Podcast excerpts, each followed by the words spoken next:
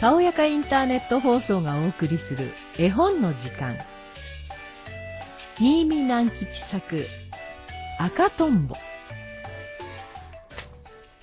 赤とんぼは3回ほど空を回って、いつも休む一本の垣根の竹の上にちょいっと止まりました。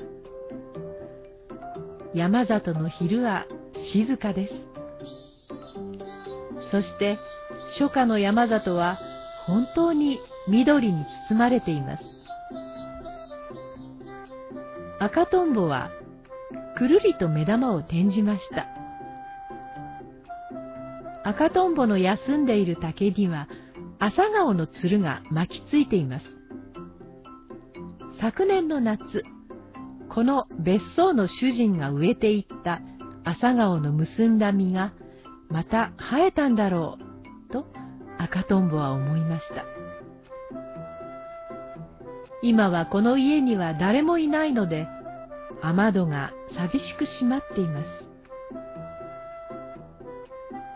赤とんぼはついっと竹の先から体を離して高い空に舞い上がりました。三、四人の人がこっちへやってきます。赤とんぼはさっきの竹にまた止まって、じっと近づいてくる人々を見ていました。一番最初にかけてきたのは、赤いリボンの帽子をかぶったかわいいお嬢ちゃんでした。それからお嬢ちゃんのお母さん、荷物をどっさり持った書生さんとこういう三人です。赤とんぼはかわいいお嬢ちゃんの赤いリボンに止まってみたくなりました。でも、お嬢ちゃんが怒ると怖いな、と赤とんぼは頭をかたげました。けど、とうとうお嬢ちゃんが前へ来たとき、赤とんぼはお嬢ちゃんの赤いリボンに飛び移りました。あ、お嬢さん、帽子に赤とんぼが止まりましたよ。書生さんが叫びました。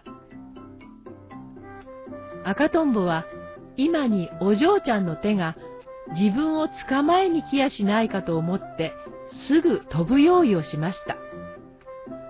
しかし、お嬢ちゃんは赤とんぼを捕まえようともせず、まあ、あたしの帽子に嬉しいわと言って嬉しさに飛び上がりました。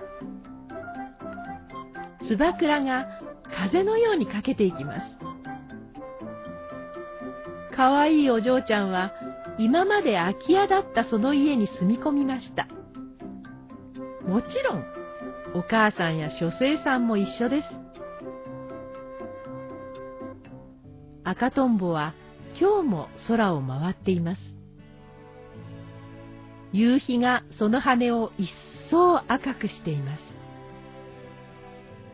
トンボ、トンボ、赤トンボ、すすきの中は危ないよ。あどけない声でこんな歌を歌っているのが聞こえてきました。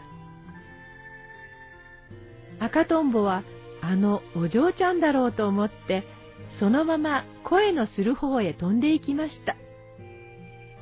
思った通り、歌っているのはあのお嬢ちゃんでした。お嬢ちゃんは庭で行水をしながら一人歌っていたのです。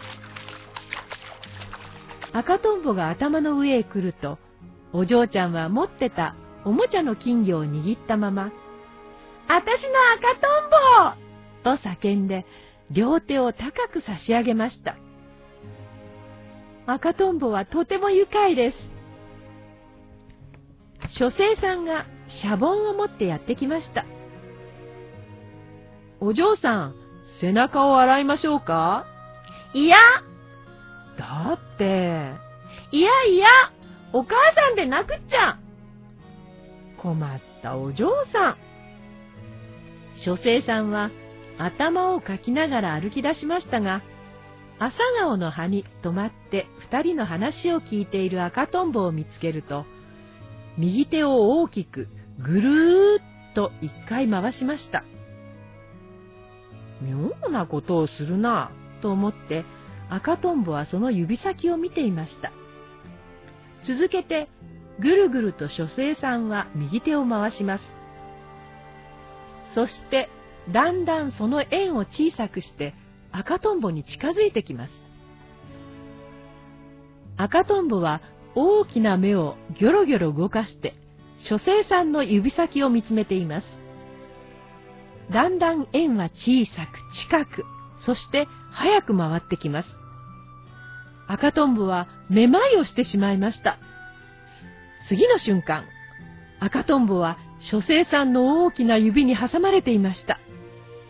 お嬢さん、赤とんぼを捕まえましたよ。あげましょうか？バカ私の赤とんぼを捕まえたりなんかして、山田のバカお嬢ちゃんは口を尖らして湯を書生さんにぶっかけました。書生さんは赤とんぼを離して逃げていきました。赤とんぼはほっとして空へ飛び上がりました。良いお嬢ちゃんだなぁ、と思いながら。空は真っ青に晴れています。どこまでも澄んでいます。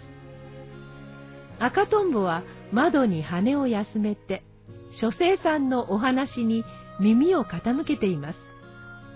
かわいいお嬢ちゃんと同じように。それからね、そのトンボは怒って、大雲のやつに食いかかりました。食いつかれた大雲は、痛い痛い助けてくれってね、大声に叫んだのですよ。すると、出てきたわ、出てきたわ、小さな雲が、雲のように出てきました。けれども、トンボはもともと強いんですから、片端から雲に食いついて、とうとう一匹残らず殺してしまいました。ほっとして、そのトンボが自分の姿を見ると、これはまあどうでしょう。雲の血が真っ赤についているじゃありませんか。さあ大変だって、トンボは泉へ飛んで行って体を洗いました。が、赤い血はちっとも取れません。で、神様にお願いしてみると、お前は罪のない雲をたくさん殺したから、そのたたりでそんなになったんだと叱られてしまいました。そのトンボが今の赤トンボなんですよ。だから赤トンボは良くないトンボです。書生さんのお話は終わりました。私はそんなむごいことをした覚えはないが、と赤とんぼが首をひねって考えましたとき、お嬢ちゃんが大声で叫びました。嘘だ嘘だ山田のお話はみんな嘘だよあんな可愛らしい赤とんぼが、そんなむごいことをするなんて。雲の赤字だなんて、みんな嘘だよ赤とんぼは本当に嬉しく思いました。例の書生さんは顔を赤くして言ってしまいました。窓から離れて赤とんぼはお嬢ちゃんの肩につかまりました。まあ、あたしの赤とんぼ。かわいい赤とんぼ。お嬢ちゃんの瞳は黒く澄んでいました。暑かった夏はいつの間にか過ぎ去ってしまいました。朝顔は垣根に巻きついたまましおれました。鈴虫が涼しい声で泣くようになりました。今日も赤とんぼはお嬢ちゃんに会いにやってきました。赤とんぼはちょっとびっくりしました。それはいつも開いている窓が皆閉まっているからです。どうしたのかしら？と赤とんぼが考えたとき、玄関から誰か飛び出してきました。お嬢ちゃんです。あの、かわいいお嬢ちゃんです。けれども、今日のお嬢ちゃんは悲しい顔つきでした。そしてこの別荘へ初めて来た時かぶってた赤いリボンの帽子をつけ、きれいな服を着ていました。赤とんぼはいつものように飛んで行って、お嬢ちゃんの肩に止まりました。あたしの赤とんぼかわいい赤とんぼ？あたし、東京へ帰るのよ。もうお別れよ。お嬢ちゃんは小さい声で泣くように言いました。赤とんぼは悲しくなりました。自分もお嬢ちゃんと一緒に東京へ行きたいな、と思いました。その時、お嬢ちゃんのお母さんと赤とんぼにいたずらをした書生さんが出てまいりました。では、参りましょう。皆歩き出しました。赤とんぼはやがてお嬢ちゃんの肩を離れて、垣根の竹の先に移りました。あたしの赤とんぼよ。さようなら。かわいいお嬢ちゃんは何遍も振り返って言いました。